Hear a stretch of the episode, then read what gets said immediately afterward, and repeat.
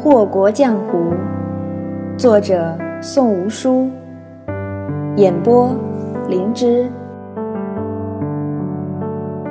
第二十七章：一线漏天光。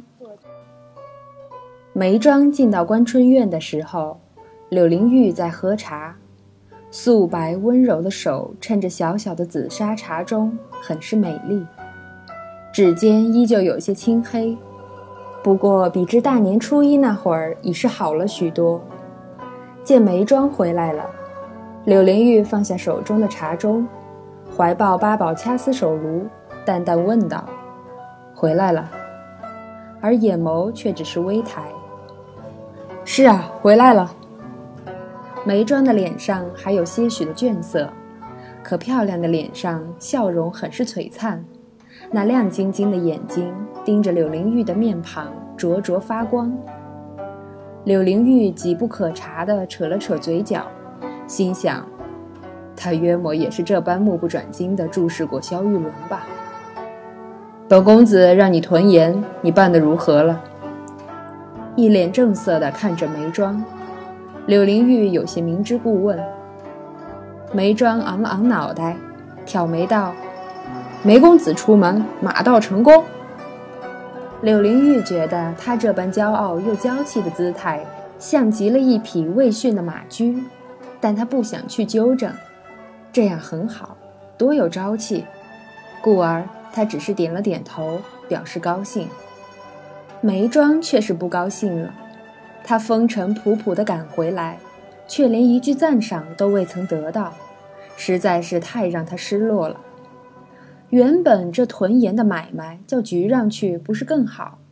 公子怎么就喜欢折腾自己呢？他上前一步道：“局让最近那般清闲，公子怎么不让他出去办事儿呢？庄儿都快累死了。”柳灵玉怎会不知道他这是装腔撒娇？摩挲着手里温暖的物件，他说：“局让的身板走个几里路就吃不消了。”他怎么能跟咱们矫健的梅公子相比呢？这下梅庄欢快了，柳公子顺毛的功夫可不是盖的。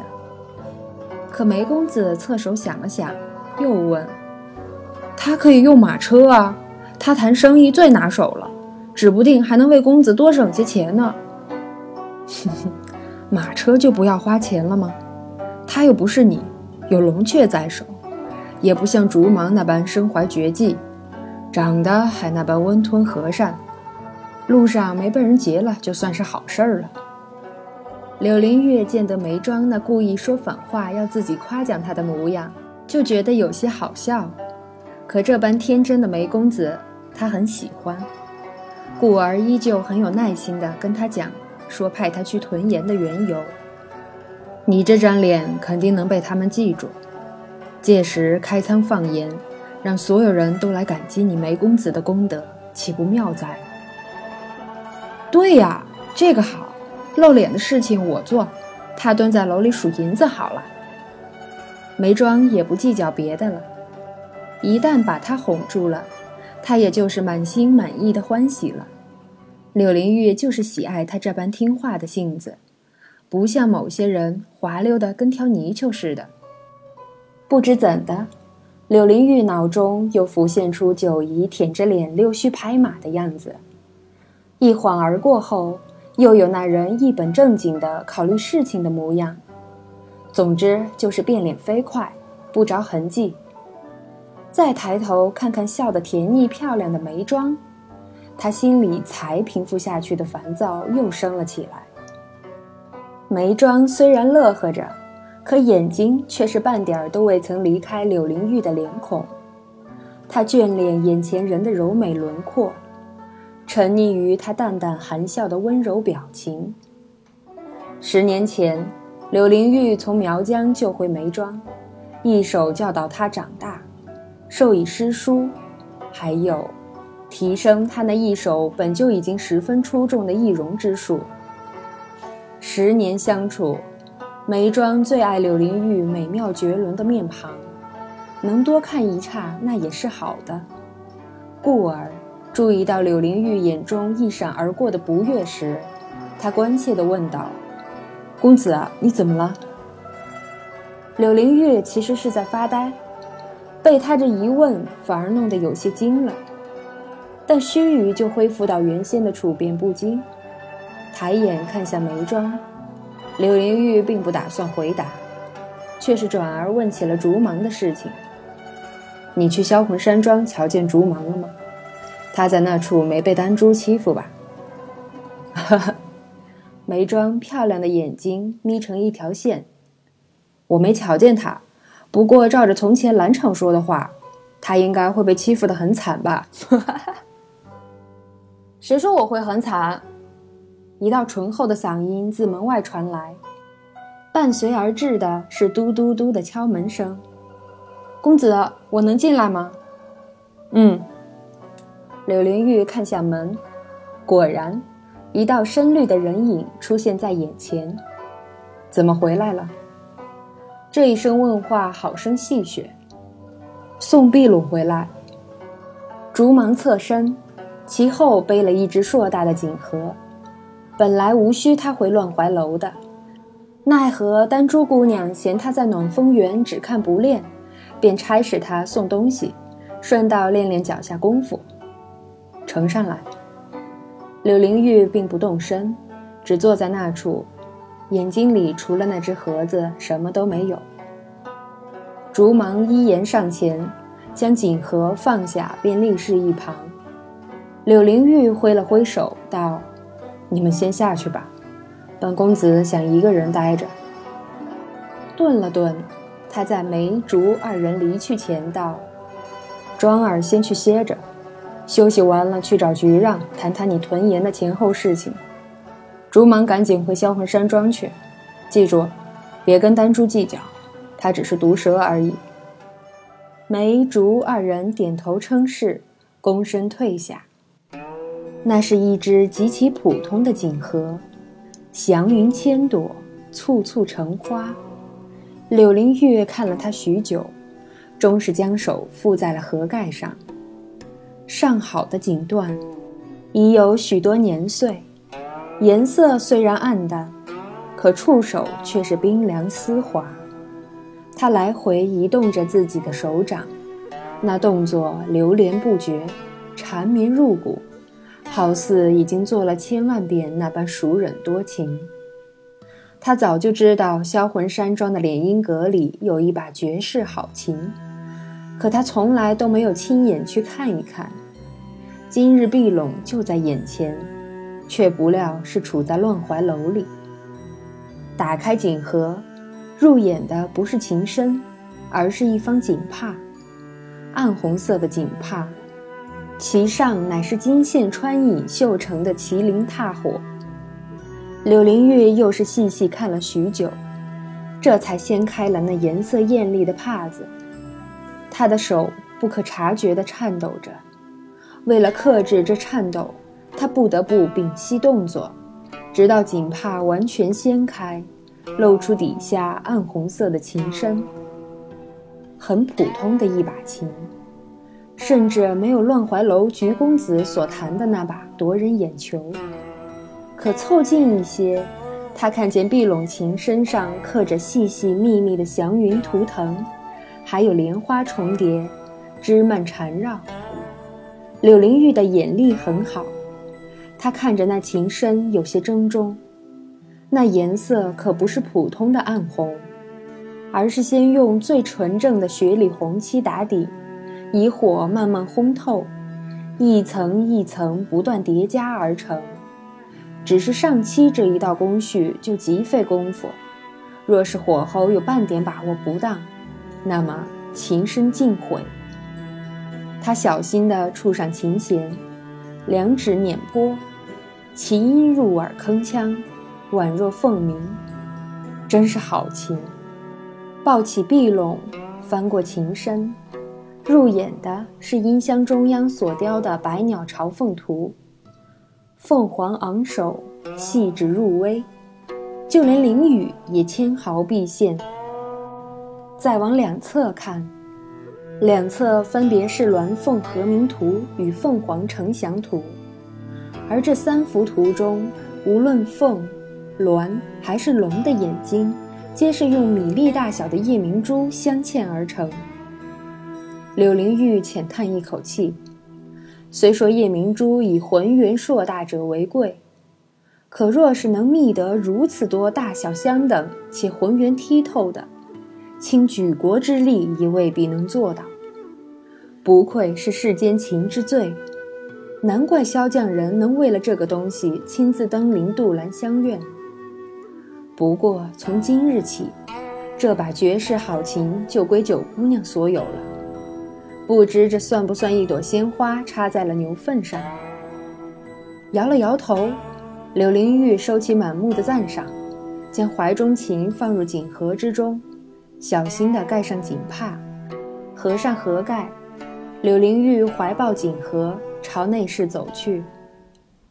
这一日的傍晚，兰场终于回了兰厅，不为别的，柳公子将九姑娘移去了关春院，兰厅重又空闲。九姑娘在关春院内东张西望，良久后仍是撇了撇嘴，心念：还是兰公子的住处更堂皇些。他虽是知道关春院内物件皆是不显山不漏水的富贵，可谁叫他是俗人呢？俗人不就是喜欢那金光灿灿的辉煌观感吗？柳灵玉只是知会他移居关春院，却是不曾来看他一眼。想到这一点，九姨的心里有些酸溜溜的。她遭那大美人嫌弃了，人家不肯来看她了。他再白痴也是知道，自己上午叫柳公子恼了。看着那大美人生气，他这心里头的滋味啊，还真是不好受。柳公子还说了，别乱动，否则废了你的右臂。这下他那点心头的痒痒彻底消弭了，乖乖躺着吧，别再叫柳公子恼火了。他这般对自己说着。他以为自己能心安理得地躺在这素纱园中最古朴的大床上，什么都不想，然后安然入梦。而他是做不到的。最后一刻，他还是破功了。拍了拍自己的脑袋，九姨抱着被子团成一团。他不是傻子，去杀秦昭伯之前，他就知道自己逃不掉了。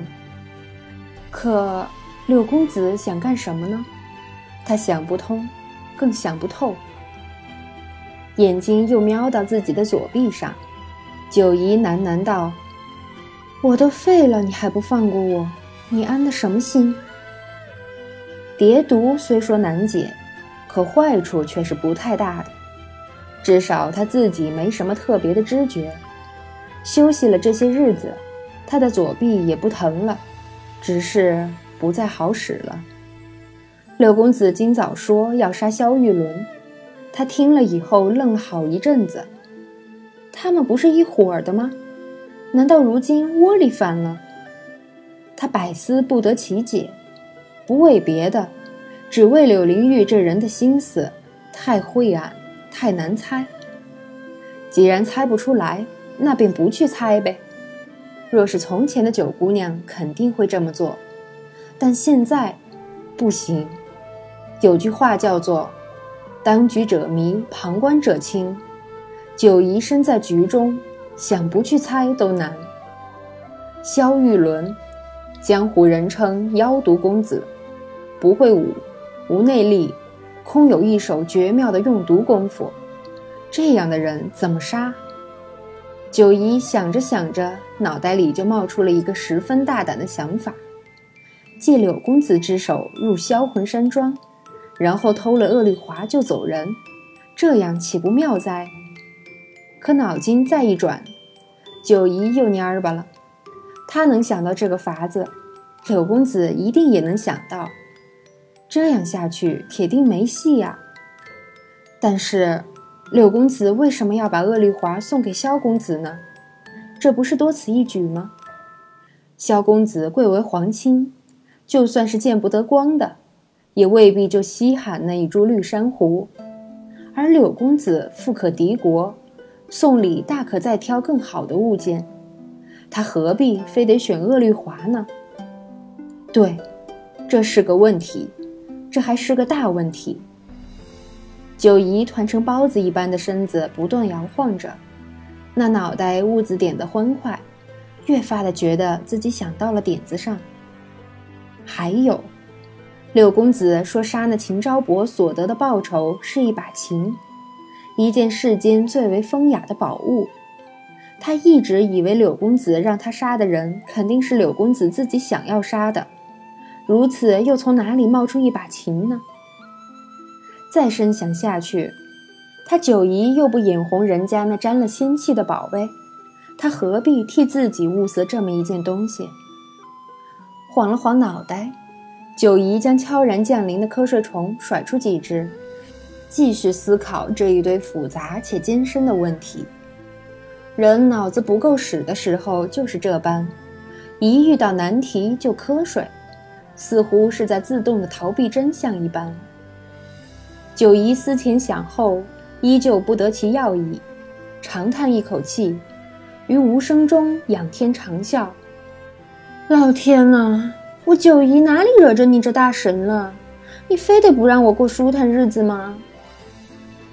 想他当年漂泊四方。”受尽苦楚，好不容易幸福生活在望，平安喜乐触手可及，可偏偏在这大好的关键时候，出现了一个天杀的大美人，这叫他情何以堪？情何以堪呢？所谓瘟神，那就是惹不起也躲不起，怎么也甩不掉，怎么都避不开。他正这般思量着。突然察觉到床的右侧微微震动，什么情况？九姨惊得跳了起来，却瞧见柳灵玉自那打开的墙壁里缓缓走出。孔雀蓝锦袍的男子，身披白狐裘披风，怀抱手炉，右手挑灯，宛若鬼魅。柳柳柳柳公子啊！九姨披着被子。废了的左手指着凭空出现的柳灵玉，抖个不停。是我，世间无鬼，不用怕成这样。柳灵玉斜瞥了九姨一眼，蹙眉问道：“这都什么时辰了？你不睡觉想做什么？”灯笼里的烛火飘摇不定，一室漆黑，唯有那一点昏黄，映得柳灵玉美如白玉的脸孔有些阴森。与鬼魅无异。九姨抚了抚胸口，好不容易等到五脏归位，这才强咽了一口口水，斗胆问道：“柳公子怎么从这里出来？”柳灵月白了他一眼，一边朝门外走，一边冷冷道：“本公子的地界，从哪里出来用得着你多嘴？”九姨立时噤声。柳灵玉推门而出。关门的时候，淡淡道：“极晚了，九姑娘再不睡就太不应该了。”她本以为兰厂的香料能叫这人睡死，谁知道用过一次的迷香对此人就失效了，真是太失算了。而屋内，九姨深吸一口气，豁然睁开的眼里一片清明。怪不得他方才觉得瞌睡，原来是这样。